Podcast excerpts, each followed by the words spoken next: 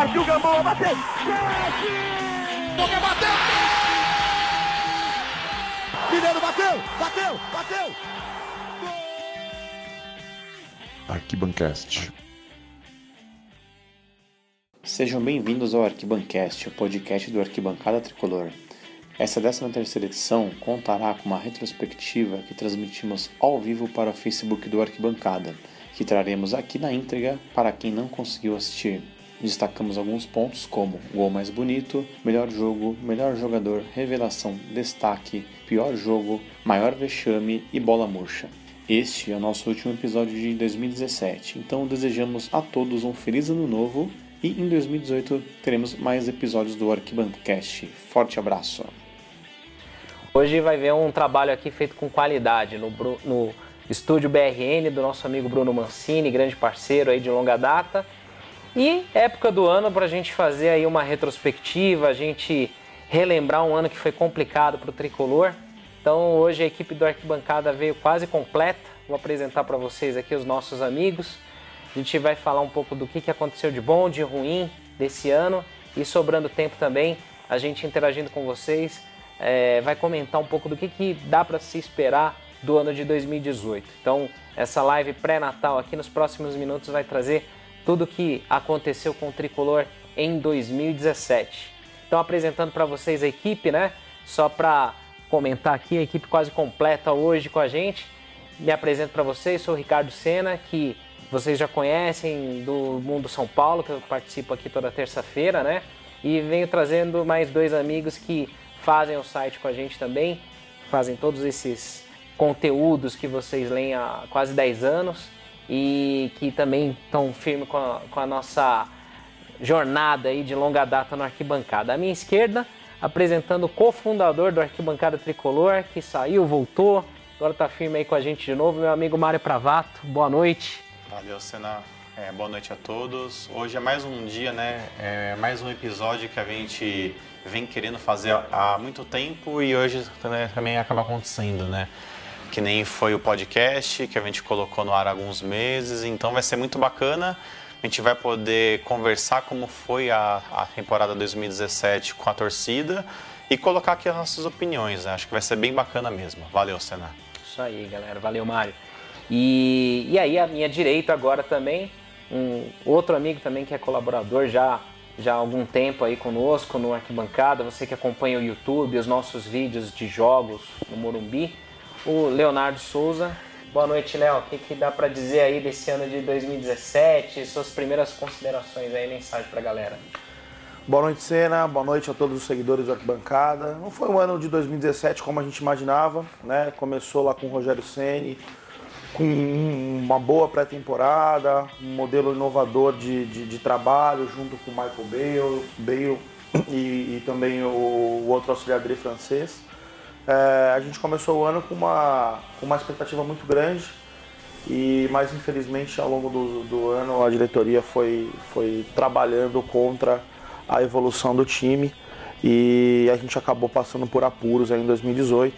Graças a Deus nos livramos mais uma vez é, da zona do rebaixamento, mas tivemos também momentos importantes, momentos bons, é, onde a gente já espera que em 2018 a gente consiga pegar essa casca de 2017 e voltar a brigar por títulos que a torcida tanto espera, Senna. É isso aí, galera. E vão participando, vão deixando suas mensagens, como a gente sempre fala, né?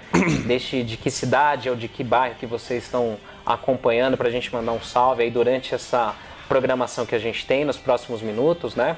A nossa ideia é fazer um bate-papo, né? Não é nada formal aqui, não é bancada do Jornal Nacional. Então vocês que já estão acostumados com a nossa linguagem, é, a gente pensou no seguinte, para não ficar passando janeiro, fevereiro, março, né? Aquela humorosa, aquela coisa pedante, né? A gente elegeu algumas categorias e a gente vai opinar em cima disso e pede que vocês interajam também mandando mensagens para dizer se vocês concordam ou não com as nossas escolhas, né? Acho que a primeira categoria que a gente vai trazer aqui para essa retrospectiva é a do gol mais bonito, né? Então, retrospectiva, ó que chique aí, hein?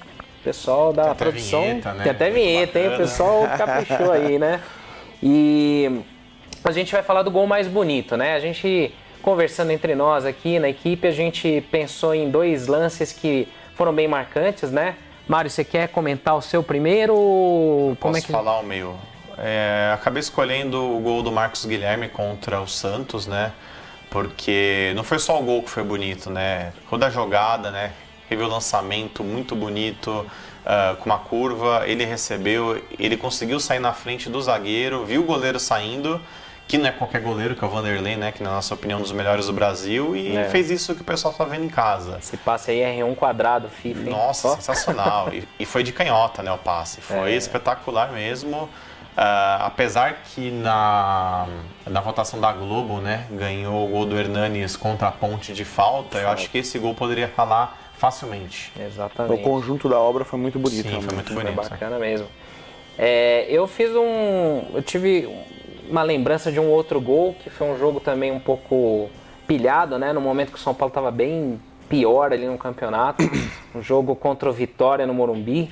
Muita gente também acabou opinando lá no Facebook. Tem um gol do Prato que eu achei muito louco. Esse daí, que ele recebe a bola ali na entrada da área, corta, manda lá na gaveta do outro lado. E o goleiro não fez nada, né? O Nem goleiro pulou. tentou tirar com o olho sem condição. E, e para quem não se recorda, esse gol foi, foi o último lance do jogo, né? Já, já tinha passado dos 45 minutos. É, e a categoria do prato, você conseguir bater aonde ele bateu, da onde ele estava, né? Tava, tava muito no canto da área. Realmente foi uma categoria muito grande, um acerto, e uma felicidade muito grande para o prato conseguir colocar a bola no ângulo e o goleiro simplesmente só E vocês se lembram de, é, de quem que foi o passe ali? De, de quem Tomás. era? Do Tomás. Tomás, Tomás. que tinha feito um gol nesse jogo também, né? Verdade. Fez o outro gol. E foi 2x0, né, pro São Paulo. 2x1, 2x1. 2x0 ou 2x1? Não lembro. Foi 2 a 0 O São, Foi São zero, Paulo foi zero, é, tinha ganhado do Havaí de 2 a 0 Isso. né? Perdeu é do. Cruzeiro lá na, na Isso. estreia de 1 a 0 Estreia. Depois ganhou do Havaí 2 a 0 dentro de casa e aí também colocou 2 a 0 em cima do Vitória, somando duas eh, vitórias consecutivas no campeonato. Algo que depois a gente acabou Demorou vendo que não foi uma verdade, né? Ao longo do campeonato, São Paulo demorou bastante para conseguir emplacar duas vitórias seguidas, mesmo jogando dentro de casa. É verdade. A galera aqui tá comentando o gol do Hernanes também. Você, Léo, que a gente acabou não conseguindo pegar o vídeo, né, que você escolheu, mas comenta aí com a galera aí qual que foi o gol mais bonito pra você. Você, você já meio que deu a letra, né? Ah, eu, eu gostei muito do gol do Prato, realmente, é, a- pelo grau de dificuldade. Né? A jogada do, do gol do Hernandes foi muito bonita, do, do Marcos Guilherme, foi muito bonita. Nesse jogo contra o Santos também teve o gol do Cueva, é, que teve uma jogada muito bonita, muito plástica, né? roubando a bola, tocando, o Hernandes dando um passe, desconcertando três jogadores da, da zaga do Santos. Mas eu fico pelo, com o gol do Prato, pela, pela dificuldade, por onde ele conseguiu colocar a bola. É, um passe também bonito de calcanhar, mas todo mundo esperava um cruzamento para dentro da área e o Prato conseguiu colocar a bola lá no ângulo. Realmente foi, foi um momento especial do São Paulo na temporada. Legal. O Marcos de Almeida Ramos aqui no- na nossa live, ele já comenta aqui do gol do Hernanes. Ele falou Hernanes, né, Marcos? Mas eu não sei qual. Não sei se é esse da ponte que o, que o Mário comentou aqui, que foi eleito pela galera lá no Globoesporte.com. Foi um golaço mesmo, né, de falta, eleito melhor do Brasileirão. Mas o Hernandes fez vários gols aí importantes e bonitos, né, pro São Paulo. O gol do Marcos Guilherme também é, contra o Vasco lá em São Januário foi um gol muito Também. bonito, também de fora da área. Poxa. Bateu de canhota, foi um golaço. É, então acho que o São Paulo ao menos conseguiu faz- produzir gols bonitos aí, alguns até, né, pra, gente, pra gente discutir aqui com vocês aí do, do Facebook. É verdade. Antes da gente partir para outra, pra outra categoria, o Harrison, Harry- Harrison Cosmo, ele comenta, e outras pessoas já tinham perguntado também, qual que vai ser o novo fornecedor de material esportivo. É, a gente tem ouvido muitas coisas aí na mídia, né? Muito se falou aí de pênalti, de Topper. topper, falaram até da capa em algum momento. Isso. E o Daniel Lian, nosso amigo lá da Rádio Jovem Pan, comentou da Diadora, que apareceu aí como uma opção também. É, o fato é que o São Paulo acertou uma rescisão com a Under Armour, mas a Under Armour ainda vai fornecer materiais até que o São Paulo defina o próximo é, parceiro comercial. Isso pode ir até o meio do ano que vem. Então o São Paulo tem tempo aí para ouvir propostas, negociar direitinho sem pressa e não topar qualquer parada também, que senão vai aparecer uma delerba aí com Pois todo é. respeito, né? Uma cancha. Cancha. E aí não é legal. Finta, nossa senhora. Finta. Nem fala desse nome aí que traz umas lembranças ruins aí. Enfim, É, o Lucas Moraes aqui também comentando do gol do Prato, que também achou bonito. O Rafael Boni, um salve aí que está acompanhando a gente. Um abraço para os São Paulinos todos de Loanda, Paraná, que estão acompanhando. E aí agora a gente vai para a próxima categoria dessa eleição, mini eleição que a gente pensou aqui, que é o melhor jogo do ano do São Paulo, né? A gente pensou bastante, não, não foram muitas opções, né? Infelizmente, foi, né? Um Infelizmente, um ano terrível pra gente, né? Não tivemos tantos jogos bons, mas a gente elencou alguns, né? É, eu vou passar de novo para o Mário para ele começar com a opinião dele. Qual que foi o jogo mais marcante do São Paulo nesse ano, Mário, para você? Melhor jogo. Acho que o pessoal acaba não lembrando, mas foi a estreia do Rogério no Morumbi. Foi dia 12 de, eh, de fevereiro desse ano. São Paulo 5, Ponte Preta 2. Jogão. Uh, por que, que eu coloquei esse jogo? Uh, o que acontece, né? O São Paulo uh, tinha perdido do Aldax na primeira rodada, então o pessoal já estava fazendo muita brincadeira, né? Que o Rogério era mico, não era mito. Uhum. e acabou chegando eh, nesse jogo um pouco eh, pressionado. pressionado né? o que eu achei muito legal do jogo foi, eu estava no estádio, fui de arquibancada amarela e você conseguia ver o time uh, muito bem uh, formado na questão tática. Então, por exemplo, quando a defesa subia, você via os quatro caras subindo ali em linha e não deixando espaço. Os meias, a mesma coisa. Então, assim, uh, saiu esse gol. O São Paulo começou perdendo, né? É. Isso, saiu perdendo. Até aí na hora a gente achou que, que era falha do Sidão, mas foi uma senhora cacetada, né? Não e, vamos nem. Pra quem não lembra, também tava chovendo bastante. Tava chovendo. molhado esse jogo. Verdade. Verdade. São Paulo ainda estava errando muito ali, o time ainda estava meio, né, o pessoal ainda se conhecendo, querendo ou não, tinha acabado de chegar também da Flórida. Sidão fez essa boa defesa. E o que achei muito bacana foi, uh, o time depois uh, conseguiu se acertar, um pouco seguindo aquela filosofia do, do Rogério, né, de, de, de buscar mais o ataque. Uh, o time foi, empatou, virou, conseguiu, começou a jogar bem. Para o pessoal que não lembra, o Prato ele foi apresentado nesse jogo junto com o Jusilei. Agora não lembro se foi no intervalo ou no começo do jogo. Tanto é que o Gilberto está aí. Com Gilberto foi titular, titular, fez um hat-trick, é, detalhe, três verdade. gols do Gilberto. Nossa. Que na época era o nosso Gibagol. Gibagol. É. Não esse que, que acabou o campeonato agora, né? É. Uh, e assim, além dessa parte tática, que o time estava muito bem postado em campo, os cinco gols, Uh, o que, que, o Rogério fez no segundo tempo? Ele, ele, tirou o Cícero, que era o principal meia ali, né? Ele estava num, num 4-3-3. Ele colocou o Lugano, ele mudou o time para um. Agora não lembro se foi um 3-5-2, um 3-4-3. E o time continuou jogando muito. Rodou aquele gol do Thiago Mendes, que foi uma senhora cacetada. Também. Uh, o que eu lembro foi 5x1 e aí no final do jogo acho que o Maicon falhou, a gente arrumou o segundo gol. Uhum. Uh, então assim, foi um jogo é, que, que o São Paulo jogou muito bem na parte técnica, na parte tática que era muito aquilo que o Rogério queria, né? Que Emblemático eu... pelo fato também da estreia do Rogério. Também, foram 50 mil pessoas no Morumbi, uhum. foi muito bacana, que nem eu comentei, né? Foi essa questão da, da apresentação também do, do Jusilei do Prato, que querendo ou não foram, acabaram sendo os destaques né, do ano. Verdade. Mas foi um jogo muito bacana, se alguém até mesmo tiver a oportunidade depois de, de rever esse jogo, vai ver essas coisas que eu comentei. E querendo ou não, depois você não viu mais isso acontecer é, ao longo do ano. Pode ver essa jogada, jogada Uma trabalhada, muito rápida, né? de, de pé em pé, bonito. E o Luiz Araújo ainda perdeu esse gol. Então, assim, a gente é. enfiou cinco, mas sem brincadeira. Poderia ter sido seis, sete.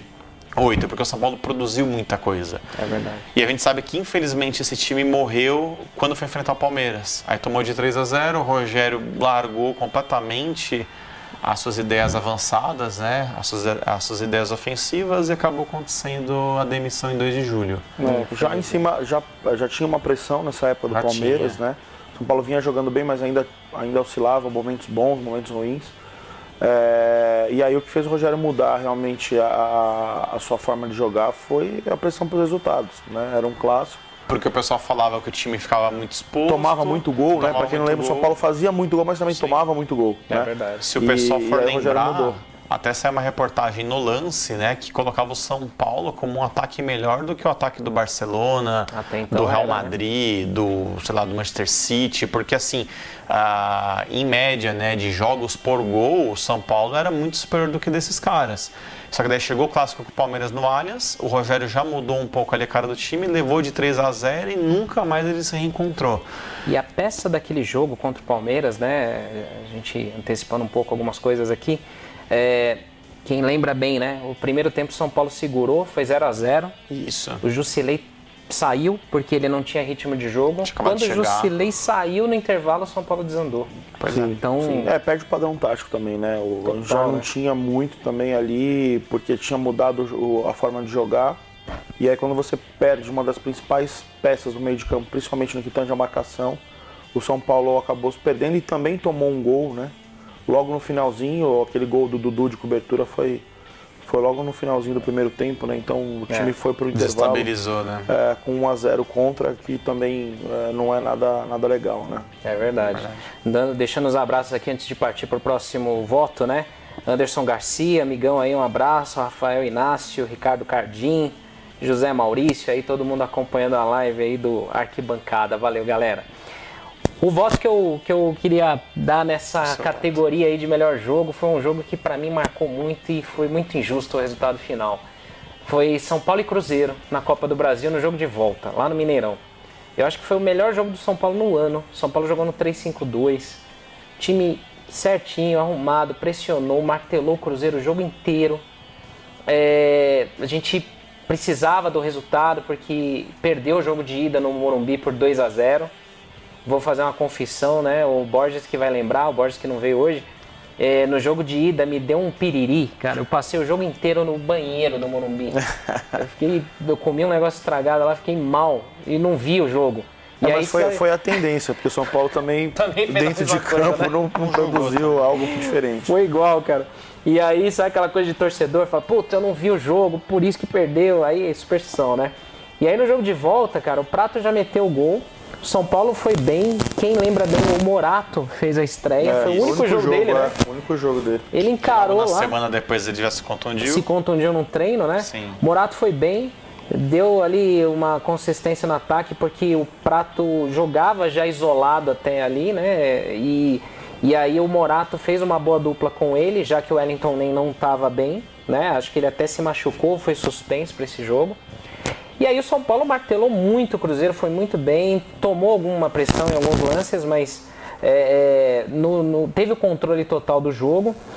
Acabou sendo castigado por uma falha do Rodrigo Caio, porque ele foi tentar tirar uma bola que gerou uma falta, né? Ele acabou cometendo a falta e gerou esse gol que foi um gol acidental, né?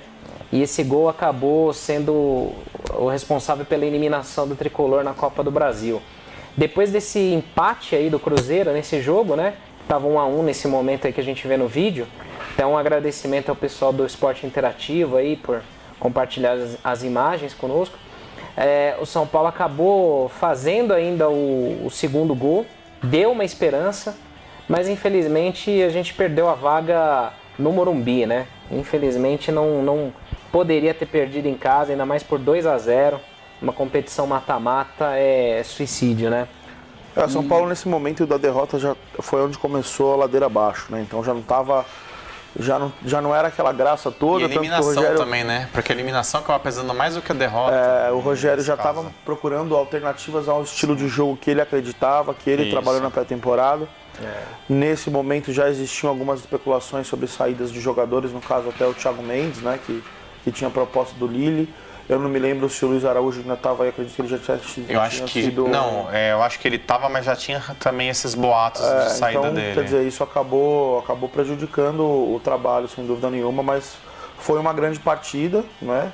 É, mas ah, o São Paulo, assim, claro que a temporada não foi o que a gente imaginava, né? Mas esse jogo contra, contra o Cruzeiro foi muito bom. O jogo contra a Ponte Preta também foi muito bom. O São Paulo também fez um jogo contra o Linense, ganhou de 5 a 0 no Campeonato Paulista, também Verdade. foi muito bom. É. Mas pegando uma fase pós-Rogério, eu acho que o jogo contra o Botafogo, ah, fora de casa, o São Paulo conseguiu aquela virada, estreia do Marcos Guilherme também. Acho que foi, talvez não plasticamente e taticamente o melhor jogo, mas É, eu acho que dali o São Paulo é, conseguiu trazer para dentro do grupo uma questão de, de superação, que foi a, o que aconteceu com o São Paulo ao longo da temporada em vários jogos. O São Paulo que vinha há muitos anos com uma dificuldade grande é, em fazer viradas, né? Então começava perdendo, dificilmente conseguia virar nos últimos anos.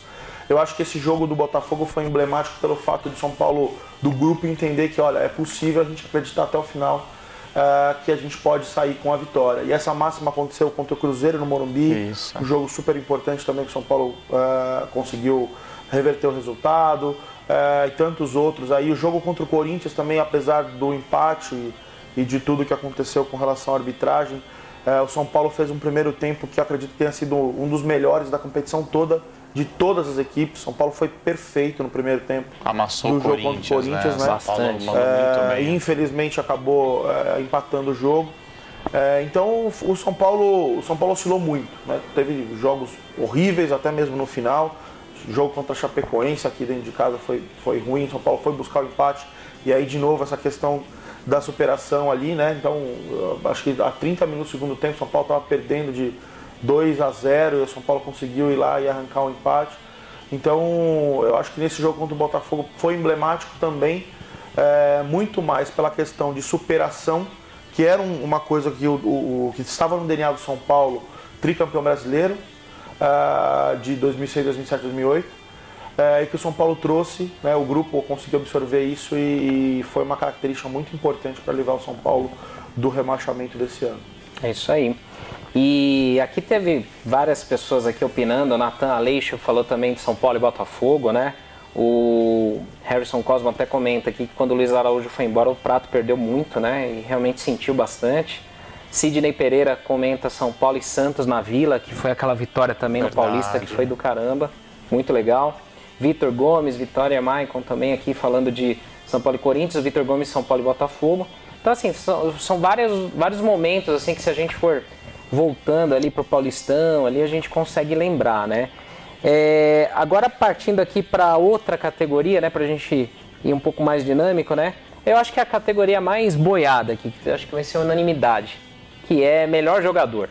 Isso daí não precisa nem é, ir muito longe, né? Claro que teve outros jogadores que tiveram um destaque muito grande, mas eu acho que vai ser consenso aqui a gente falar que é o Hernandes, que é o né? Ah, não é, o Denis, né? O Denis. Mas não era o Edmar, gente? É, também. A gente ficou muito na dúvida, né? É, Edmar, muitos nomes, né? Porque foi uma temporada muito boa, né? Marcinho, né? Marcinho. Então tem um vídeo aí do Denilson. Denilson. Denilson. Com a bola no Nossa, é uma Ele só se atrapalhava com aquele aparelho redondo, mas era isso, nada demais, né?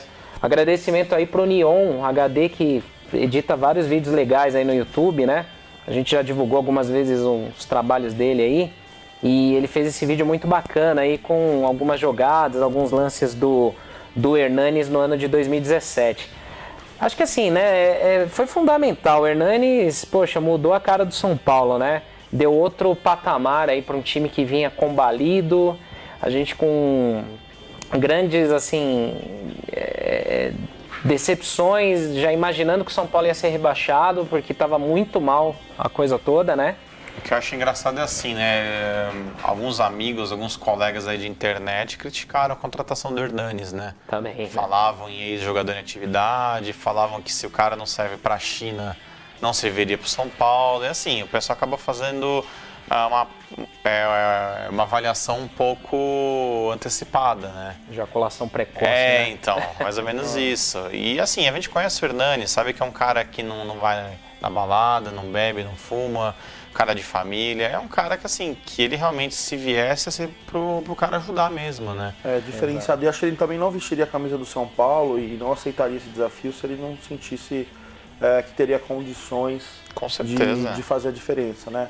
Da mesma forma que a gente teve essa semana uma repercussão muito grande da aposentadoria do Kaká, eu acho que o Hernanes também tem essa, esse ponto. Né? Se ele realmente sentisse que ele não iria agregar ou que não teria condição é, de vestir com maestria a camisa do São Paulo, ele não voltaria para o São Paulo. Né? É. É, e o São Paulo também foi muito bom para o Hernanes. Né? O Hernanes vinha já numa, numa fase não muito boa na Itália, Sim. né? Uh, se transferiu para a China porque os chineses fazem investimentos muito altos.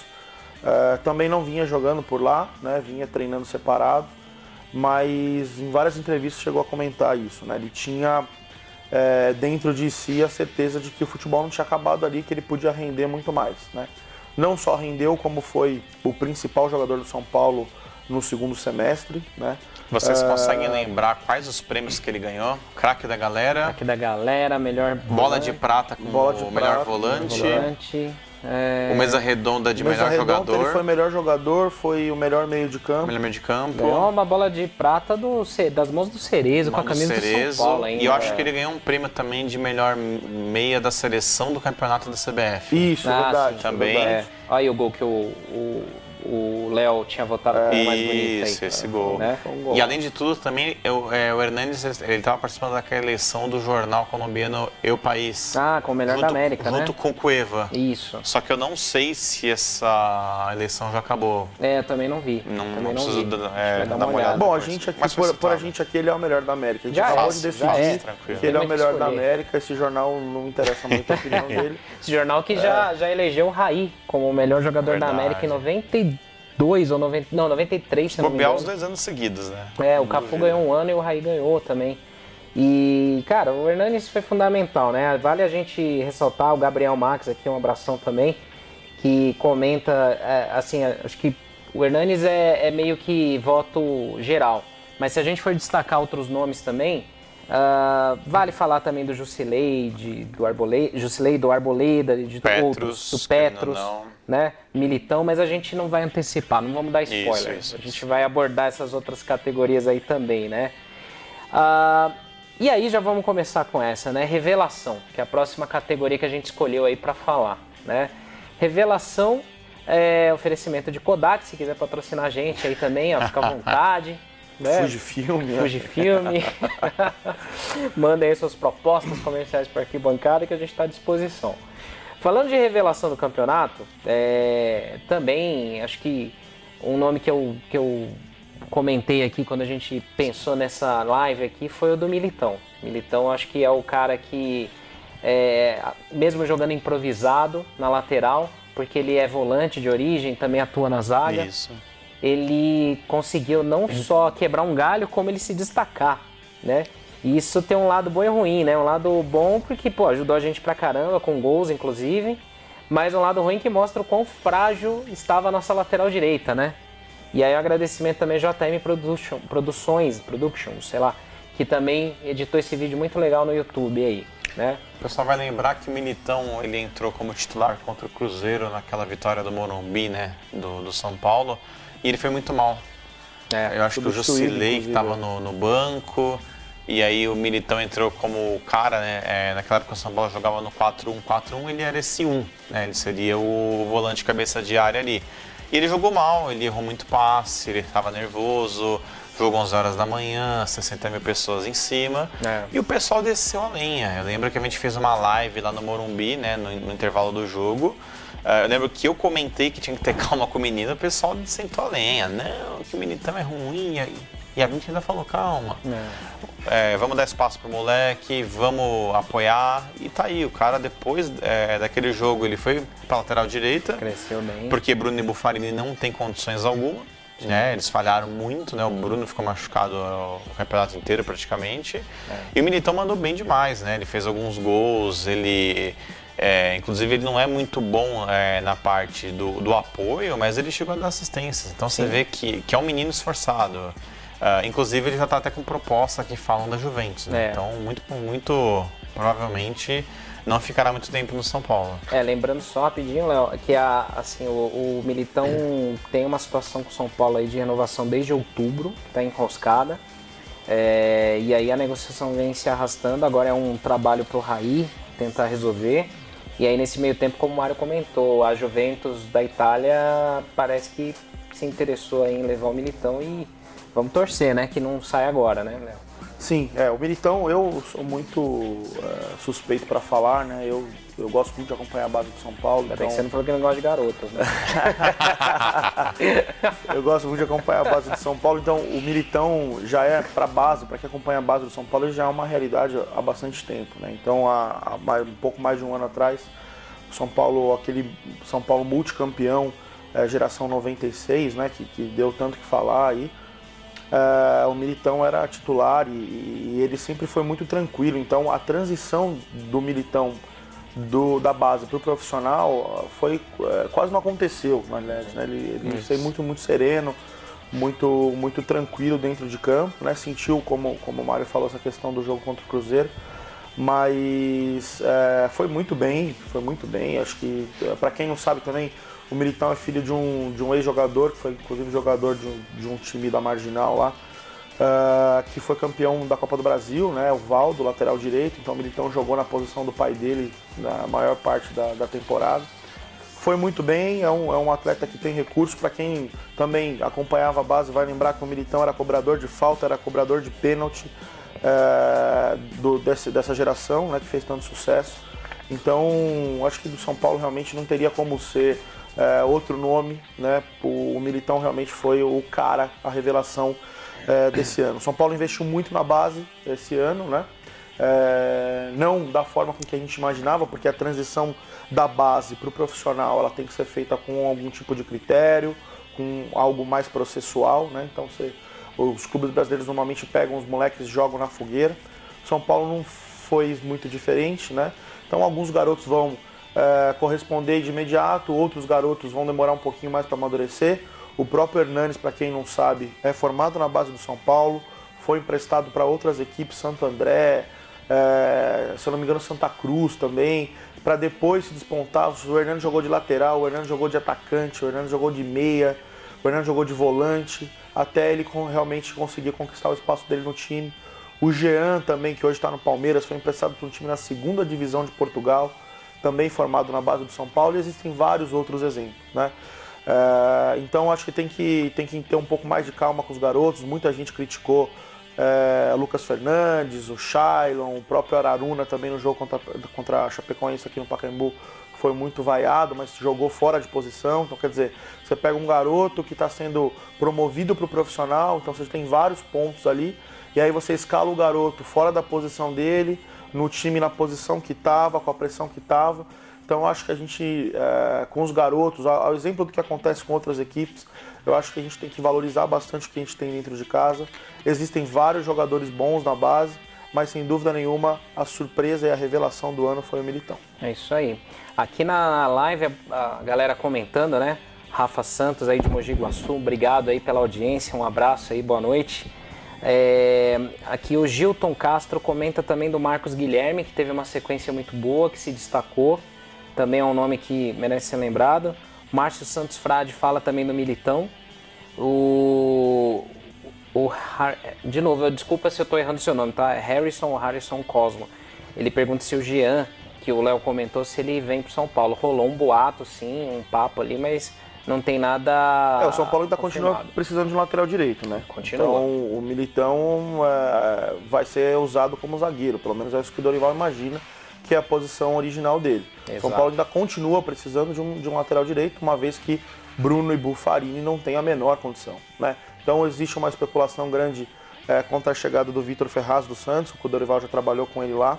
E o Santos, em contrapartida, é, também tem é, interesse de de colocar um garoto da base que vem jogando aí no final do campeonato também na lateral direita, então é, seria o, o, útil ou agradável, né? Fora que hoje pintou aquela notícia, né, que o Santos ele, ele estaria interessado no, no Hudson, uhum. né, que até esse momento São Paulo e Cruzeiro não chegaram num acordo, né?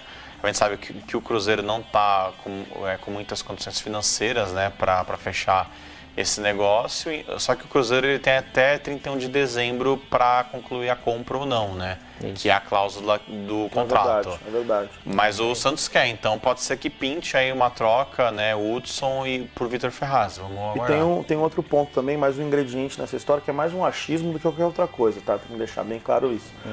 Mas além desse interesse do Santos no Hudson, que foi um jogador formado no Santos, tá?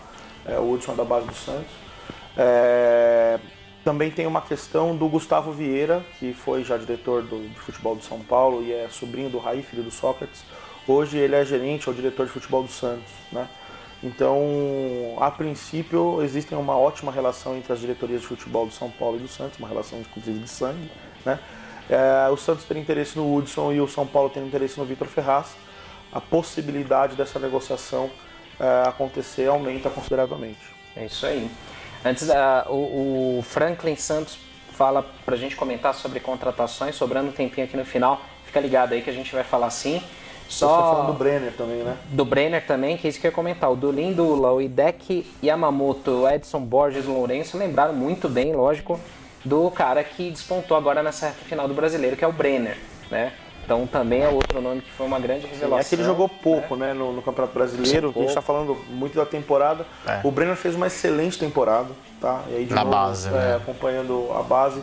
O Brenner, ele, se não me engano, ele bateu até o recorde do Gabriel Jesus de, de, gols por partida. Isso. Foi realmente um fenômeno. Isso que ele jogou só a, jogou a, a primeira né? fase do é. Campeonato Paulista, é. sub-17, eu acredito. Sub-17. Uhum. E ele bateu o recorde do Gabriel Jesus. É, então, assim, Absurdo. o moleque é muito bom de bola.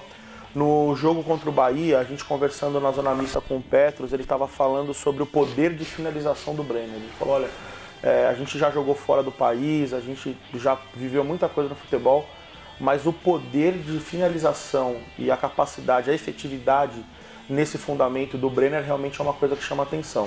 E é por isso que ele faz muitos gols e foi por isso que nessa partida, naquela falta dentro da área ali, o Petro chamou a responsabilidade e falou: ó, quem vai bater vai ser o Brenner por esse poder, por essa característica que ele tem é, de finalização. Ele bateu, fez o gol. É, realmente é uma promessa. Eu acho que ele ainda não é uma revelação. A gente não pode tratar ele como uma revelação é, porque o Militão fez mais de 20 partidas no, no, no jogo, no, no, Campeonato Brasileiro, por exemplo, e fez é, realmente fez um papel muito importante. Mas acredito que para o próximo ano o Brenner vem com tudo aí, junto com, com, com São Paulo. É um garoto de muita qualidade, que a gente gosta bastante e, torce muito para que ele tenha sucesso em 2018 com a camisa do São Paulo. É isso aí. A gente vai falar sim de contratações, calma galera, dá uma segurada. A gente vai falar sim, a gente só vai terminar a pauta aqui que a gente preparou. Então no finalzinho a gente vai falar do que, que é real o que, que não é. Tem muita boataria aí, muito site aí caçando clique, soltando qualquer nome aí. A gente vai falar do que a gente apurou de fontes confiáveis, tá? Então segura aí, não sai, que a gente vai falar. É, para a gente partir para a próxima categoria, ainda no lado bom do ano de 2017, a gente pensou em elencar numa categoria chamada destaques, né? Então, o destaque do ano do São Paulo, né? Mário, você pensou em alguns nomes, algumas coisas aí que você comentou. A galera aqui da live também chegou a falar de alguns nomes e tudo. Eu tenho uma outra visão também que acho que vai complementar e o Léo depois comenta dele. Então, Mário, o que, que você acha aí quem ou o que, que foi o destaque do São Paulo em 2017, na sua visão? É, eu vou até evitar falar da torcida, que eu acho que é chovendo molhado, né? É, no meu caso é quase um hors concours. É verdade. Porque a torcida realmente deu show, né? Foi mais de, de um milhão de pessoas dentro do, do Morumbi, né? Do Pacaembu também. Uh, quem eu coloquei como destaque foi o Arboleda, né? Eu acho que o, é, que o Arboleda foi realmente uma surpresa ah, ninguém conhecia, né? Fala, pô, o zagueiro é equatoriano chegando em São Paulo, quem que é esse cara? Uhum. Ah, e é um cara que eu acho que ele é muito seguro, é um cara que mandou muito bem, acho que ele fez dois ou três gols na, na, na temporada. Ah, não sei se vocês se lembram, até brinquei na época que ele foi contratado, eu falei que ele seria o Fabon, o, o, o Fabon é equatoriano, e, e realmente parece, porque se for lembrar o Fabon, não tinha brincadeira. Fabão não era o cara que. O zagueiro, é, zagueiro, né? É. Isso, zagueiro, zagueiro. Ele não queria driblar na entrada da área. Mas chegava é bico. E o Arboleda lembra muito isso, né? Você vê que é um cara preocupado, é um cara que tá jogando com raça. Teve um caso lá na sessão do, do Equador lá, de balada, né? É. Linha de ferro, né? É, beleza, né? O cara jogou bem nessa. É, o importante é se dentro de campo ele corresponder, ele pode fazer o que ele quiser fora. É, embora seja um profissional, e a gente sabe que esse tipo de, de questão sempre divide opiniões, mas a gente que viveu num futebol onde teve Garrincha, Romário e tantos é. outros é. caras aí que não eram assim os mais assíduos dentro dos treinamentos e mais comprometidos com questões extra-campo é, acho que é uma coisa muito subjetiva, mas realmente o Arboleda foi um dos destaques, sem dúvida nenhuma. Cara, é capaz que ele nem faça isso aqui no São Paulo, né? Eu tô falando de é, um caso isolado na é. seleção do Equador que já estava eliminada, Sim, que enfrentaria a Argentina do Messi. Então, Exato. só que você pega a temporada dele no São Paulo, foi perfeita. Foi. Não tem um jogo que você fale, o Arboleda falhou, quis entregou, sair né? brincando e falhou. Diferente, né? A gente sabe de outros zagueiros, né? É. Vamos entrar em detalhes aqui, né? Aconteceu aconteceu, né? Eu, assim, acho que para não cometer injustiças, porque eu acho que, assim, o Jusilei foi muito bem no ano, o Petros, aliás, essa dupla de volantes aí deu uma consistência que o meio-campo do São Paulo não tinha muito, muito tempo, né? Eu costumo dizer que um time sem volantes é um time sem identidade. Não porque é, é o coração do time, mas é, eu, eu sou fã de meias clássicos, né? Sou fã, sim, do Ganso, Gosto de jogadores como Riquelme, Francisco, Zidane, todos esses caras aí, Raí. Mas eu acho que assim, se você não tem dois volantes Sérgio Mota, Sérgio Mota Sérgio nossa, Mota. o fenômeno da, da, base tricolor, né? Aquele que nunca foi, né, coitado. É. Mas acho que assim, se você não tiver uma dupla de volantes boa protegendo a zaga, o time não é nada. Pode ter o melhor ataque, o melhor meio-campo que não adianta. E foi o que o São Paulo viveu no começo do ano. Para não cometer essa injustiça, porque teve vários jogadores muito bons aí, com atuações muito boas no São Paulo, né? Outro que eu confesso que eu sou fã também é o Prato. Eu elenquei a torcida, né? Eu fui nesse ponto justo que o Mário comentou. Acho que a torcida do São Paulo deu um salto de patamar esse ano, porque tinha tudo para esculhambar o time do São Paulo. Né? A gente passando uma pressão terrível, é, ameaçado de rebaixamento, eliminações precoces. E a gente até trouxe um vídeo da SPFC TV mostrando um pouco dessa experiência, né, de quem foi pro Morumbi nesse último jogo e tal, porque teve um compilado de imagens bem legais aí da torcida. Então, todos vocês, e, e aí também é uma coisa que a gente sempre bateu muito na arquibancada, né? Não é pelo fato de você ir no jogo que você é mais São Paulino que outro, tá? Exatamente. tá? Não tem nada a ver. Tem muita gente que não tem oportunidade de ir, é, às vezes o ingresso é caro, logística, né? Então, mas assim, quem teve a oportunidade de ir foi, pô, deu show. São Paulo fez a melhor média de público do Paulistão. Mesmo na Copa do Brasil, com uma saída rápida ali, o São Paulo teve uma média alta de público, superior a 20 mil. No, no na Sul-Americana também, que a gente vai conversar, a gente teve quase 20 mil pessoas no, no jogo que a gente fez. E no Brasileirão, é, com gente com estádio novo, todo mundo aí com com é, badalado pela imprensa e tudo, a torcida do São Paulo fez um massacre em números, né? A gente colocou mais de um milhão de pessoas, um milhão de torcedores em todos os jogos e realmente é, eu acho que assim, além do que aconteceu no campo, onde você teve colaboração de Lugano, Hernanes, é, vários outros jogadores, fora de campo, a torcida foi um dos pilares para fazer esse time reagir. Porque a gente acompanhando o brasileiro como estava, né, até o meio ali, até o começo do retorno, onde era desesperador, ver essa reação que o São Paulo teve, não foi só qualidade dentro de campo, não. Foi também embalo de torcida, assim, que faz diferença, né, Léo?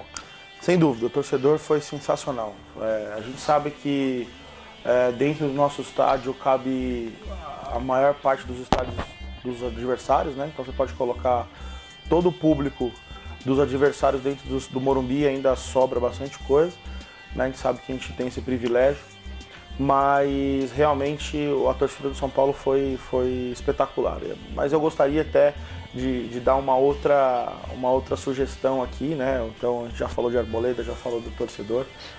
Eu não posso deixar de citar o Lugano, é. É, que embora é, tenha feito poucas partidas esse ano, né, não comprometeu em nenhuma, né, que fique claro isso. Mas se a gente imaginar o quanto é difícil para um profissional, que para nós o futebol ele é um entretenimento, né? para a grande maioria das pessoas.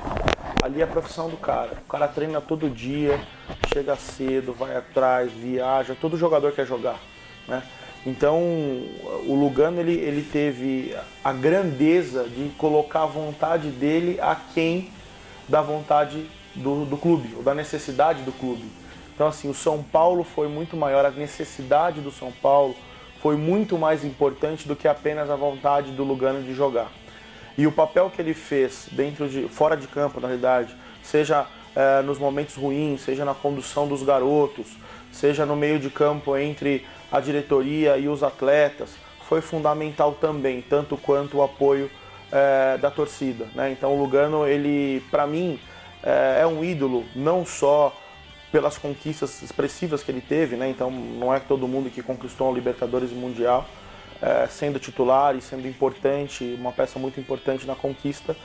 ele foi um cara muito, muito digno, um cara muito, muito honrado em colocar a vontade dele do lado e jogar pelo São Paulo. Então, eu inclusive é, coloquei na minha conta do Twitter algumas vezes isso, né? Que se um dia na minha profissão eu conseguir é, demonstrar para as pessoas a dignidade, o respeito, a hombridade é, e a maturidade que o Lugano teve na profissão dele, eu seria um profissional totalmente realizado.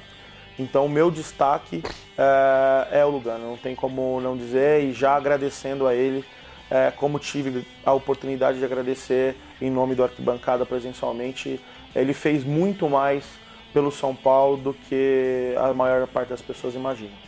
Verdade, isso foi bem destacado no documentário que foi lançado ontem pela SPFC TV, que está disponível no YouTube. A gente replicou hoje no nosso Facebook aí do Arquibancada, nos nossos canais, então vale a pena assistir. É difícil você ver e não ficar emocionado e não ter a noção do que é ter um ídolo, né? Tem clubes aí que enxotaram seus ídolos, né? Chutaram, teve teve clube que o maior ídolo teve que ir para outro time para ganhar título porque a torcida perseguia e o São Paulo, o São Paulino tem a oportunidade de ter pelo menos dois times formados só por ídolos. Pedro Rocha, Roberto Dias, Leônidas, Sastre, Careca, Raí, enfim, é tanto nome que não Rogério, cabe. Né? Rogério, a gente vai esquecer aqui de alguém e vai ser injusto, né? Então é muita coisa, né? A história do São Paulo é muito rica, a gente tem que valorizar sim, né? É, alguns nomes que o pessoal citou aqui, só para compartilhar, né? O Carlos Santos fala que realmente o torcedor do Tricolor é um exemplo, foi muito bem. Denis Nogueira fala do Jusilei e com certeza do Lugano. O Everton Lima fala que o cara que entrou bem e se destacou foi o Marcos Guilherme. O Andrew Ferreira sugere uma campanha nas mídias sociais para São Paulo trazer o Lucas Moura, né? Podia vir, né? Seria legal, tá encostado lá no PSG, né? Podia vir aqui pro, pro Morumbi de Podemos novo. falar um pouquinho no final né? depois. E o Everton Lima também que comenta sobre as atuações do Lucas Fernandes, que deixou um pouco a desejar, né? A gente vai comentar um pouquinho no final. Só para a gente ir para essa reta final da nossa live e poder falar de tudo e de contratações, como todo mundo está esperando, a gente elencou três categorias que a gente vai passar bem rapidamente porque a gente não quer lembrar, que foram os momentos ruins do ano, né? A gente pensou e trouxe numa lista o pior jogo São Paulo, né? O jogo dos pesadelos, né? Que a gente teve aí durante o ano. Nessa categoria assim de pior jogo, é, eu até cheguei a citar no nosso grupo aqui que a gente comenta, que a gente bate papo, aquele Atlético Mineiro e São Paulo no retorno do Brasileirão, que achei que foi terrível. São Paulo vinha de uma reação ali, né? Vai para Minas, a gente acha que vai fazer um jogo legal e foi terrível, horrível aquele jogo, né? O Mário já tem outra opinião, né? Qual que foi o seu jogo de pesadelo desse ano de 2017, Mário? O meu jogo foi o que eu fiquei mais puto, né? Que foi São Paulo 1 Fluminense 3. Foi mais ou menos no meio do, do retorno. O São Paulo não estava tão mal naquela época ali no, é, no campeonato. Só que o jogo foi muito ruim. O São Paulo jogou mal. O Dorival fez algumas modificações que ninguém entendeu. Por exemplo, ele sacou o Cueva, o Prato, colocou o Shailon, é, mais o Tomás. Tudo bem, o Shailon fez o gol, mas assim, o time jogou muito mal. O Fluminense fez três, poderia ter feito quatro, cinco. E assim, eu confesso que eu fiquei muito puto aquele dia. Uh, na minha opinião, o time realmente naquele dia iria cair porque os caras não jogaram nada. Não sei o que aconteceu. Para nossa sorte, foi o último jogo do 4-1-4-1. Depois o Dorival viu que o Lucas Fernandes não estava bem, sacou ele, voltou o Jusilei para o time, daí a gente conseguiu com as três vitórias seguidas e conseguiu sair do Z4. Mas até aquele momento o time continuava no Z4 e naquele jogo não teve qualquer uh, noção assim que o time poderia sair, porque o time jogou muito mal mesmo. É verdade. E, Léo, o que, que te marcou mais negativamente nesses jogos do São Paulo? Qual que foi o pior, assim, na sua opinião? É, infelizmente, nós tivemos vários pontos, né? Vários jogos, né? E, fora extracampo também. Eu acho que realmente o jogo contra o Fluminense foi algo... Eu acho que os dois que vocês citaram, o São Paulo jogou muito mal, muito mal mesmo. É, mas também havia uma grande expectativa em cima do, daquela reação. O São Paulo ganhava dentro de casa, mas não conseguia ganhar fora de casa. Os jogos do, do, do Atlético do Fluminense, inclusive, foram um curto espaço de tempo. O São Paulo produziu é, muito pouco, né? Então eu acho que assim, realmente o jogo contra o Fluminense é, é um que me marcou bastante também, porque Eu esperava muito daquele jogo. Era um, era um jogo que o São Paulo podia ganhar contra um adversário direto que também vinha jogando muito mal na, na competição. É, e aí teve árbitro de vídeo que deu pênalti de Júnior Tavares, o Gustavo Scarpa que trombou no Rodrigo Caio, o Rodrigo Caio caiu, ficou pedindo falta e, e aí depois a gente acabou tomando um gol. Então, quer dizer, foi uma sequência de, de, de, de desastres que acabaram culminando é, nessa, nessa derrota. Mas eu, para poder também não ficar, ficar no, no, no 2x1 um aqui, é, eu cito também o jogo do Curitiba. O São Paulo, dentro de casa, perdeu o Curitiba de 2 a 0 Morumbi lotado, mais de 53 mil pessoas. Defesa reserva do Curitiba. Com a defesa né? reserva, a terceira reserva do Curitiba. Verdade. E o São Paulo conseguiu perder de 2 a 0 um pênalti em cima do Rio, Dois e a um. depois 2 a 1 um, né? Gol no final do Denilson. Verdade, Denilson. E, Ô, e Denilson. aí no final o São Paulo ainda conseguiu fazer um. Então quer dizer, foi uma partida até que Atlético e Fluminense foram jogos horríveis, mas foram até fora de casa. Né? São Paulo contra o Curitiba, diante de mais 50 mil pessoas. O Curitiba numa draga total. O São Paulo não poderia ter perdido aquele jogo. É, mas ainda bem que conseguiu depois no retorno é, ganhar lá, mesmo com a, a, a benfeitoria comum do Daronco e do quadro de arbitragem, né, que sempre ajuda o São Paulo. Daronco e o Voado, inclusive, são um caso à parte com o São Paulo. E o Vigia, né? Que é o, É. o juiz que fica atrás do E gol. o nosso tá amigo Vigia, olho, que tá né? sempre de olho contra o São Paulo. Na hora do roubo não viu nada. É, o nego faz gol de cortada, ele não vê. Né? Mas, Sacanagem. é, tudo bem. Então eu estaria então no 1 a 1 esse, é, esse jogo contra o Curitiba que, que foi uma, uma catástrofe também. O problema é que o ano foi ruim, né? Se a Nossa. gente começar a elencar aqui piores jogos, meu amigo, a gente vai ficar a noite inteira. O Thiago Gaspar até comenta aqui também, né? Teve aquele da, do, contra o Prefis United, deve ser o Palmeiras, né? No Paulistão, né? Que até o Mário comentou 3 a 0. que foi o divisor de águas ali da passagem do Rogério, né? Pra gente encerrar essa parte ruim aí, mais duas categorias bem rápidas aí, né? Que estão mais ou menos vinculadas ao pior jogo, mas o pior vexame. Qual que foi o pior é, vexame do São Paulo no ano? Léo, o que, que você achou que foi o momento Ah, mais negativo? Pra mim, é, dentro de campo, né? Vamos falar dentro de campo, que São É. Paulo fala coisa ruim, esse ano a gente tem bastante coisa pra falar, né? Dentro e fora de campo. Mas dentro de campo, pra mim, foi a eliminação pro Defensa e Justiça, que era um clube que o São Paulo promoveu, porque ninguém sabia que existia.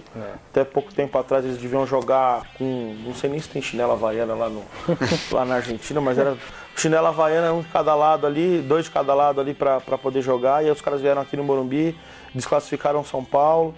É, então, pra mim, o vexame, o São Paulo do tamanho que é, e aí muita gente vai falar que isso pode ser arrogância e tal, mas defensa e justiça eu nunca tinha ouvido falar. São Paulo não pode ser eliminado para esses caras, é, mesmo já tendo sido eliminado por Penapolense, por Ponte Preta, Bragantino, por Bragantino e tal. Defensa e justiça não dá. Pra mim, esse foi, foi o vexame do ano. É, eu também elenquei esse jogo aí porque foi assim absurdo, né? E agora a gente se danou, né? No, no sorteio do confronto da Sul-Americana pro próximo ano, a gente já pega o Rosário Central, né? Logo de cara. Por um lado é bom também, né? Ano passado a gente pegou Defensa e Justiça e a gente dançou logo de cara, né? Agora pegando um time um pouco com mais tradição, talvez a gente entre mais acordado, né? Fora que é um time conhecido, né? A chance talvez do São Paulo fazer um, um trabalho de scout um pouco maior, né? Vai encontrar, Esperando, né? Vai encontrar dados, né? É, Dos caras, pelo menos, né? No YouTube deve ter um canal do Rosário, né? É verdade. É, time muito Rosário, que, né? Rosário que tem uma faixa na torcida em homenagem ao São Paulo lá, por conta do título de 92. Pra quem não sabe, o Rosário Central é da mesma cidade do Newell's Old Boys, que foi o time que fez a final da Libertadores de 92 com o São Paulo. E é o é super rival, né? Super, super. Ultra. É mais assim, tem gente que chega a dizer, e eu acredito também, que é uma rivalidade maior do que Boca e River, né? E eles se, se ofendem lá, leprosos e canalhas. Tem uma história lá que se você procurar no Google, você vai encontrar aí por quê. É, o bem futebol argentino é sensacional nesse ponto, né? Eles, eles verdade. dão uma aula pra nós, não tô falando que tem que ofender os outros, pelo Não, amor de não, Deus, calma. mas é como ah, é como os caras conseguem ali eh, ter uma rivalidade muito grande sem a necessidade de se degladiar, né? Também tô falando que não tem briga, mas o- aquela paixão que o torcedor argentino tem, eu acho que é um dos pontos que o brasileiro precisa aprender. Pois é. E, e aí, pra fechar mesmo agora Não, de vez, calma, né? Ah, não, falta o seu voto, Você desculpa. fala vexame, Qual o seu, seu, seu não, o vexame que você viu do São Paulo É, não, 2017? meu não, Não o seu. não. O seu a Bom, gente sabe, lá aquela eu- balada lá. Não é, foi. melhor não. É, assim, não, não tem nem como não lembrar, né? Acho que o, que o maior vexame, agora não quero falar de dentro de campo, e sim de fora de campo, foi quando o nosso amigo Leco ah, veio naquela coletiva e falou que a diretoria não tinha responsabilidade nenhuma sobre a fase do time. Ah, então, assim, quem que contratou o Rogério? Beleza, o Rogério é o maior ídolo do clube, mas o Rogério não tinha qualquer ah, conhecimento como, como técnico de futebol, né? Ele nunca tinha treinado uma equipe. A diretoria foi lá, apostou no cara, contratou os caras que ele queria e demitiu com seis meses de, eh, de trabalho. Depois foi lá, botou pintado no jogo, trouxe o Dorival, vendeu todo mundo, trouxe uns caras que ninguém nunca ouviu falar, como é o caso do, do Tomás, do Denilson. Ah, e aí o Leco vem e fala que não tem qualquer responsabilidade. Então eu acho que foi o maior vexame, ah, porque mostrou que a diretoria não estava do lado do time. Por mais que tenha trazido Hernanes, Petros, Arboleda, a gente fala bacana, foram boas contratações. A do Hernanes não tem nem o que falar, né? Foi, foi da noite para o dia, ninguém nem especulava. Mas aquela entrevista do Leco, eu acho que aquilo ali foi muito feio mesmo. Ali foi para realmente tirar qualquer. tirar o corpo fora da diretoria e falar: ó, o problema aqui está dentro de campo, a gente não tem nada a ver com isso. Comigo não morreu, né? É, mais ou É, menos isso. Meio assim, né? E aí já entra para nossa categoria final, que é o bola murcha. Acho que todos compartilham de opiniões semelhantes, né? Mas acho que cada um elencou um nome para poder dar nome aos bois. Todo mundo que merece ser criticado. E aí o que a gente fala sempre na arquibancada, né? A gente tenta, a gente sabe que, pô, na hora da emoção a gente xinga, a gente reclama dentro de casa e tal, mas a gente tenta prezar dentro do arquibancada, pelo menos, da gente não ofender pessoalmente. A gente faz críticas profissionais. Então, todas as pessoas que a gente encontra, é, no São Paulo, dentro ou fora de campo, as nossas críticas são profissionais. A gente não conhece pessoalmente, a gente não tem rabo preso, não tem obrigação de agradar ninguém e também não tem obrigação de perseguir ninguém. Não é esse o nosso papel. Então, o nosso bola murcha, no meu caso, meu voto vai para o Leco, presidente do São Paulo.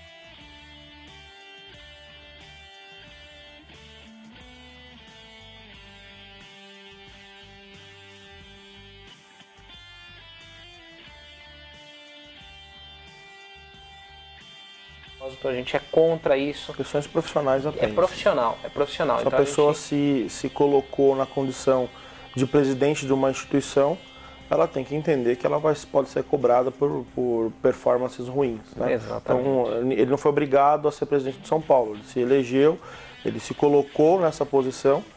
Eh, então, ele vai ter que receber críticas e também elogios quando, quando assim eh, for necessário. Exatamente. Aí já deixo a palavra com você, Léo. Qual que foi o bola murcha de 2017? Alguma opinião diferente? O que, que você pensa? Não, eu não vejo. Eu vejo que realmente a diretoria esse ano prejudicou muito, muito o São Paulo. né? A, gente, a gente teve alguns planejamentos dentro de 2017 e trocar peça de avião com ele voando realmente é uma coisa que, que não é muito recomendado. Né? Esse ano, como o ano passado, a gente conseguiu se safar do rebaixamento mas eu gostaria de, que, eh, de pedir para que a diretoria agora, eh, com a saída do Pinote, a entrada do Raí e ainda aí eh, presidida pelo Leco, né, que focasse apenas no futebol para o próximo ano. Acho que o São Paulo precisa disso, precisa dessa atenção. Né? Eu entendo, a gente sabe as questões econômicas do clube, eh, mas a gente também precisa que eh, vocês tenham eh, o discernimento correto em conseguir equilibrar as situações. Né? Eh, e, e a gente espera que em 2018 seja um ano um pouco diferente desse, onde o São Paulo priorize a sua, a sua competência, a sua história dentro de campo e menos a necessidade em vender jogadores que nós esperamos realmente que seja uma necessidade devido à falta de caixa. Em 2018, São Paulo precisa ganhar. Em 2018, São Paulo precisa ser campeão. E para isso a gente precisa de competência e para isso nós precisamos é, de retenção de talentos, de investimento no futebol, falando de jogadores. Então é isso que a gente precisa da diretoria e é isso que a gente espera. Então, sendo objetivo, a bola murcha realmente foi a dupla é, Leco Pinotti que, que não foi, não fez uma boa gestão em 2018 ou em 2017, desculpa, uh, no futebol. Isso aí. E Mário, você também acho que complementa um pouco aí de tudo que foi falado, mas qual que é o seu bola murcha de 2017 aí do São Paulo? Isso, eu não quis chover no molhado e escolher o Leco, porque também é muito fácil, né? Que nem você escolher Hernanes como é, destaque. Escolhi o Pinote, que nem o nosso amigo Léo que falou, Uh, assim, eu não conheço o Pinote nem pessoalmente, nem é, profissionalmente. Uh, sei que o, que o Pinote é um cara que parece que é muito bom na área que ele atua, que é o marketing. Uh, só que assim, não é um cara do meio do futebol. Eu acho que para o cara ser diretor de futebol, o cara estar envolvido ali com os jogadores, ele precisa ser do meio. Eu acho que o melhor exemplo para isso é o Grêmio do Renato Gaúcho, que foi campeão da Libertadores, né? Era um time é um time, né? Cheio de refugos. Como foi o Atlético 2013 também. Como foi o Atlético é. Mineiro 2013, que tinha o Ronaldinho Gaúcho, tinha um monte de refugo. Não que o Ronaldinho não fosse naquela época um refugo, é. porque já fazia muito tempo que ele não jogava bola. O próprio bola. Jô aí, que foi, esse Jô. ano fez bastante gol, inclusive de mão. É, ele tinha passado por péssimos momentos Sim. internacional. Então. Tinha jogado no mundo inteiro e nunca tinha dado certo. E o Renato Gaúcho, né, é, só é, complementando, ele sabe falar a linguagem do jogador. Então, é, ele consegue tirar uh, futebol de um Edilson, que a torcida do Corinthians não quer ver pintado de ouro, consegue tirar a bola de Cortez, de Maicon, de Fernandinho. Esses caras perderam do Real Madrid de 1 a 0. Na final da Libertadores. o Cícero meteu gol na final da Libertadores. Esses caras seguraram o Real Madrid e perderam só de 1 a 0. Por quê? Porque tinha um Renato ali atrás que sabe falar a linguagem deles. Então, assim, o Pinotti não sabe falar a linguagem dos caras. Uh, tinha um monte de, de, ideia bacana, acho legal. Eu também sou gestor de empresa, também tenho um monte de ideia. Só que, assim, eu não consigo pegar o que eu faço lá com os meus funcionários e botar num time de futebol. É completamente diferente. É outro clima, é outro momento. Ali tem muito cara que já é milionário. Então, assim, não adianta também chegar com 5 mil reais e achar que esse bicho vai fazer o cara jogar. Uh, então, assim, eu não escolho o Leco porque é chover no, é, é, no molhado, escolho o Pinote porque eu acho que ele realmente não deveria é, ter assumido essa bronca. Deveria ter continuado no marketing, uh, quem sabe ter ficado um pouco mais calejado com o futebol, porque era um cara que veio do mercado, ele não veio do futebol. Então fica o Vinícius Pinotti. É, só para complementar essa questão do Pinotti, pessoal, é, para a pessoa que não, o nosso seguidor que de repente não acompanha tão, tão de perto, é, pensa no, no, São Paulo de hoje, né, o São Paulo da temporada de 2017, no qual o Pinotti era o gestor do futebol. Então vocês sabem aí, tome, tirem as suas conclusões. E você pensa no São Paulo de 2016, ou não, um pouco antes, na realidade, é, 2015, que foi quando o Rogério se aposentou. Sim, 2015. 2015. Então lembram-se de tudo que foi feito naquela despedida do Rogério. Aquilo dali foi o trabalho do, do Vinícius Pinotti. Muito é, bom a, a idealização daquilo, a organização, tudo que foi feito ali tem muito a mão do Pinote. Então, esses dois momentos, acho que esse, essa temporada, essa, as saídas de jogadores, todas essas coisas que aconteceram na temporada de 2017, constratando com a despedida do Rogério Ceni, mostra exatamente os dois pontos do Vinícius Pinotti no São Paulo. É isso aí. E aí, só para a gente terminar, temos três minutos, segundo a produção, para a gente terminar a nossa live aí. É, a gente vai falar rapidamente assim do que esperar para 2018, inclusive contratações. Nomes, eu vou soltar alguns nomes aqui para vocês comentarem, né? A gente vai atrás, todos os posts que a gente faz no arquibancada, a gente tenta procurar alguma fonte confiável, né? Então a gente olha os setoristas do São Paulo, de canais como Globo, ESPN, é, tem gente que não gosta de um ou outro, mas a gente procura Fox, Lance, esses canais maiores que tem algum renome, né? Do que, sei lá, o site do amigo do cara do interior que soltou uma bomba para ganhar clique. Aí não vai Ou rolar, aqueles caras né? que sempre soltam coisas de empresário que a gente sabe que nunca, Sim, nunca vai inflacionar preço, lado, né? A gente sabe como é que funciona. Então, assim, nomes que a gente vê assim mais sólidos no mercado são esses. O Jean, goleiro, que Fechou. fechou né? Já, já Cinco divulgado anos. aí por cinco anos. Esteve hoje no CT da Barra Funda, né? Então já está acertado com o São Paulo, goleiro Jean. É, tem um nome que é o do Edmar, Edmar. que estava emprestado, infelizmente lembrava, foi cara. contratado. Foi uma contratação. Foi. né? Eu não tem- lembrava, foi mal. Foi contratado, infelizmente. 400 mil reais que São Paulo jogou fora, mas. Tá lá, tá lá no elenco. O Jusilei que renovou, né? Então esse Foi bom contratado reforço. É, o São Paulo um valor comprou, né? muito bom. comprou, né? Sensacional. E o Petros também, alguma pessoa que perguntou, me fugiu o nome, Mas mas, é o São Petros Paulo, já é já era São, do São Paulo, Paulo, já já. contratado. É. E aí, Diego Souza, que se fala bastante, Gabigol, Gustavo Scarpa e eh, acho que são esses três nomes São mais esses sólidos, três. né? O que, É, que dá pra falar que- deles, assim, tiro curto mesmo, que a gente tem pouco tempo aí, Léo e Mário. Falei, Léo. Bom, vamos lá. É, eu acho que o Gustavo Scarpa é um, é um excelente jogador. É um jogador, inclusive, novo, né? um perfil que o São Paulo gosta de contratar, porque pode ter mercado ainda. É um, é um exímio finalizador, um cara que sabe criar muito bem, mas o Fluminense tem na figura do Gustavo Scarpa a única possibilidade de montar um time para o próximo ano. O Fluminense está muito mal financeiramente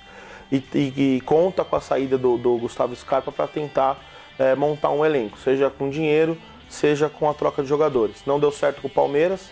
É, eu acho que se eu fosse o Raí, eu mandava para lá o, o Júnior Tavares, susto, o Lucas Fernandes e o Iago Maidana, que são três garotos com, com potencial, e tentava trazer o Gustavo Scarpa, porque o Hernanes provavelmente não vai ficar e o Cueva também vai ser muito assediado aí na Copa do Mundo. É, Jean, bom goleiro, é, eu acho que ainda garoto, ainda, ainda, na minha opinião, ainda é uma aposta, não é um cara consolidado no mercado como um Danilo Fernandes, como um Marcelo Groi, como um Vitor. É, mas a gente tá no São Paulo, vestiu a camisa, a gente tem que apoiar. É um garoto que tem potencial sim, passagem por seleção de base aí. É um garoto novo ainda. É, Diego Souza, o que eu soube é que ele tinha uma pedida salarial muito alta. Né? A- se ele viesse para São Paulo com o que ele pediu, ele ia ser o salário mais alto, inclusive do- mais do que o Prato, mais do que o Hernandes. Mas rola um boato que E ele deu já uma teria reduzida. fechado, né? É, já deu Diego uma reduzida. Souza e São Paulo Então, o já Diego- é, agora é o esporte. O esporte Isso, fez isso. contra o, com o Palmeiras, que É, queria contratar, fez jogo Perfeito. duro. E né? vai, vai fazer jogo É, duro. vai fazer jogo duro de novo, mas a gente tem um histórico ainda dentro desse ano. A gente é, fez transações com ele, né? Então, Mena foi pra lá. E tem a uma gente, dívida, né? é, a gente colocou também o, Rogério. o Rogério e o Verdade. Wesley. Então, quer dizer, a gente mandou o Wesley pra lá. Os caras têm que ser muito amigos da gente. Wesley. Muita sacanagem. Com eles, né? Com a gente foi ótimo, né? É, então acho que sacanagem. eu estou esperançoso que, o- que o Diego Souza venha também. E aí o pessoal tava perguntando aqui em qual posição. Eu acho que o Diego não é mais aquele cara que transaciona a bola dentro do meio de campo e o ataque. Acho que ele é um cara que vai ficar um pouco mais fixo, poderia jogar junto com o Prato ou no lugar do Prato também. E o outro que a gente falou teve mais Gabigol. um. E o Gabigol. O Gabigol eu não- quero. Simples assim. Então eu tiro rápido aqui. É, só para complementar a informação do Diego Souza com o esporte, o São Paulo. O esporte tem uma dívida com o São Paulo, pelo que a gente leu em algum lugar, acho que na Globo, André e Renan, se eu não me engano. Desculpa, André, se não foi você, desculpa, é só de memória aqui. Mas a gente leu em algum lugar que o, o, São, o esporte tem uma dívida com o São Paulo de 2 milhões, ainda da transação com o Rogério, aquele atacante, o Neymar do Nordeste.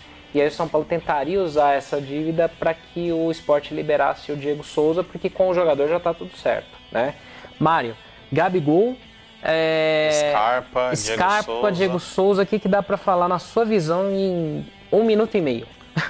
Valendo. Valendo! Ah, o nosso amigo Marcelo Lima postou no Facebook que ele sentia que é, que ia ter um, um- um pacotão de Natal, né? Que o São Paulo apresentaria alguns nomes, talvez até amanhã, talvez até domingo. Jean já foi hoje. Tô achando que Diego Souza realmente vai acontecer, né? Esse caso dessa dívida. Que não São Paulo ac- acaba conseguindo colocar algum, algum garoto lá, né? Alguém que, que o esporte queira. Scarpa tinha um papo que ele estava fechado com o Palmeiras, aí parece que não fechou. É o Roger Guedes, que era um dos jogadores. Verdade, não quis ir pra lá. O cara desandou a maionese do É, o cara não quer jogar no Fluminense. E eu não duvido não do São Paulo conseguir. Acaba, que nem o Léo falou, você coloca o Júnior Tavares, põe Bufarini, coloca um outro nome aí. O Fluminense quer isso, né? É, e Gabigol também, o pessoal vai lembrar que, que rolou uma época em um boato forte, falando que ele viria por causa do Dorival. Então também não duvido que pinte o Gabigol. A gente sabe que, que ele aqui no Brasil ele manda bem, porque aqui as defesas são ruins. Só que tem um problema que vai trazer o, o, comportamento do cara que é péssimo, né? Não é um cara comprometido, não tá nem aí, só que o Dorival conhece. Pode ser que se o Gabigol ficar em um ano, ele consiga ajudar o time. Meter uma tornozeleira eletrônica, também. né? Eu sei, a gente além controlar. Do, além do Vitor Ferraz também, né? Que a gente Verdade. comentou aqui que Verdade. pode ser uma possibilidade. Hoje também se ventilou na imprensa argentina o Seba Pérez, que é um volante colombiano, inclusive já com atuação é, pela seleção colombiana. Ele joga hoje no Boca. É, e aí parece super legal, né? Fala, nossa, São Paulo vai trazer mais um jogador de seleção, mas o cara tá machucado. Tá ele, teve, ele teve uma ligação de. de ele teve um, uma contusão de ligamento anterior, se eu não me engano, do joelho em abril, então está se recuperando agora. E a imprensa argentina, além de todas essas especulações que falam é, sobre o prato, também é, fala de uma negociação entre a ida do Bufarini para o Boca Juniors. Em troca, o São Paulo receberia o Seba Pérez, que é um jogador que, sinceramente, eu não conheço muito, mas que, quando o Boca contratou, fez um grande estardalhaço lá e fez boas partidas, inclusive o credenciando para jogar na seleção colombiana. Vamos ver, tem muita coisa para acontecer ainda. A janela só acaba dia 30 de janeiro. É, e espero que o São Paulo seja cirúrgico nas contratações e que foque as posições que o São Paulo precisa. Né? Não adianta trazer outro goleiro, por exemplo, não, não faz o menor sentido. Eu não duvido, mas não faz o menor sentido. É, a gente precisa de fato é, reforçar as posições lateral direito, acredito, o meio de campo ali. Hoje a gente tem Petros Juscelino como volante, Araruna na, na, na reserva. É, se São Paulo é, realmente achar que não vai continuar com o Hernanes e a grande possibilidade do, do, do Brenner, do Brenner não, do Cueva sair, a gente também precisa ir atrás de mais um meia, enfim. Que o São Paulo olhe para dentro de casa primeiro, para depois sair para a rua para contratar e não vir é, contratar e depois olhar para dentro de casa. Isso aí. E subir a plaquinha, né? Um minuto e meio de acréscimo para as nossas mensagens finais. Então a gente queria agradecer muito vocês que ficaram até aqui na nossa live. Primeira live que eu acho que a gente faz assim, né? Sim, com produção com aí. Né, um agradecimento ao BRN Studio, que é nosso parceiro aí de calendário, arquibancada. Né, tem história aí esse estúdio aí com o Bruno Mancini pilotando aí toda a operação do estúdio. A gente queria deixar um abraço aqui pra galera que ficou na live até agora. O Márcio Santos, Frade, nome de zagueiro, Bruno Medeiros, Carlos Frome, Marcos, Marcos de Almeida, Almeida Ramos, é. né? Lucas Moraes, Gui Pantanal, o Bruno Medeiros, que eu falei, então alguns outros aqui que acompanharam, Anderson Garcia, Gabriel Max, Ricardo Cardim, toda a galera aí que acompanhou essa nossa live. A gente queria deixar aqui um grande abraço para vocês, um nosso muito obrigado. 2017 foi um ano que o Arquibancada cresceu bastante, não só números, estatísticas, não é muito isso que a gente pensa não, mas em reconhecimento, né?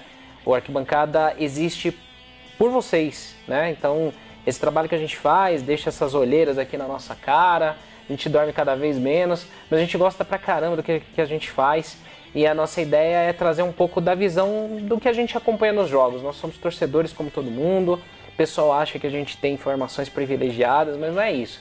É que a gente gosta muito de trabalhar com essas informações, com, com essa interação. E a gente pretende aumentar mais ainda essas ações em 2018 quando a gente comemora 10 anos do Arquibancada.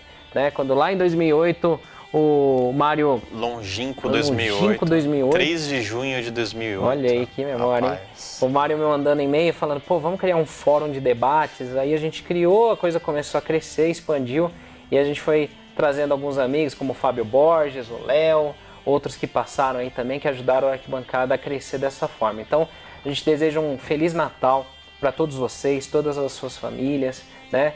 Que seja um, uma virada de ano excelente, que a gente possa ter um 2018 com títulos, pelo amor de Deus, que eu não aguento mais, né? Encheção de saco, ver o São Paulo sendo eliminado. Chega, né? E deixo com vocês aí as mensagens finais também. Mário, uma Bom, mensagem aí pra galera. Agradeço aí ao pessoal que ficou até agora na live. A gente vai também disponibilizar essa live como um episódio do nosso Arquibancast, né? que a gente não gravou mais, a gente está com muito problema aí na empresa tal, então é, o pessoal vai conseguir ouvir isso aqui depois. Uh, e também queria deixar é, já um spoiler aqui para o pessoal que 2018 a Arquibancada vem com algumas mudanças, vem com, com novidade. Então sigam acompanhando o arquitricolor.com que vocês não vão se decepcionar. Valeu galera, forte abraço. É isso aí, Léo, mensagens finais aí de desejos aí de boas festas aí pra galera. É, pessoal, Feliz Natal para todo mundo, né? Como o Senna falou, é um trabalho que, que a gente faz com muito carinho para vocês, né? É, muitas pessoas, muitos torcedores do São Paulo é, não têm a possibilidade de vir até ao estádio, de entender um pouquinho como funcionam os bastidores. Então, nosso trabalho vem muito também para poder mostrar a esses torcedores um pouquinho do São Paulo. Né? É, realmente, 2018 é um ano que promete muito para nós, para a arquibancada. Espero que para o São Paulo também. Então, é, eu gostaria de, em primeiro lugar, agradecer vocês é, porque sem vocês realmente não faz nenhum sentido a gente continuar com esse projeto. Então foi meu primeiro ano aqui, eu fico muito feliz, muito honrado e foi um prazer muito grande é, trabalhar junto com o nosso time aqui na cobertura do São Paulo e que em 2018 a gente possa ser feliz junto e fazer novos, novas lives como essa, novas interações como essa com vocês.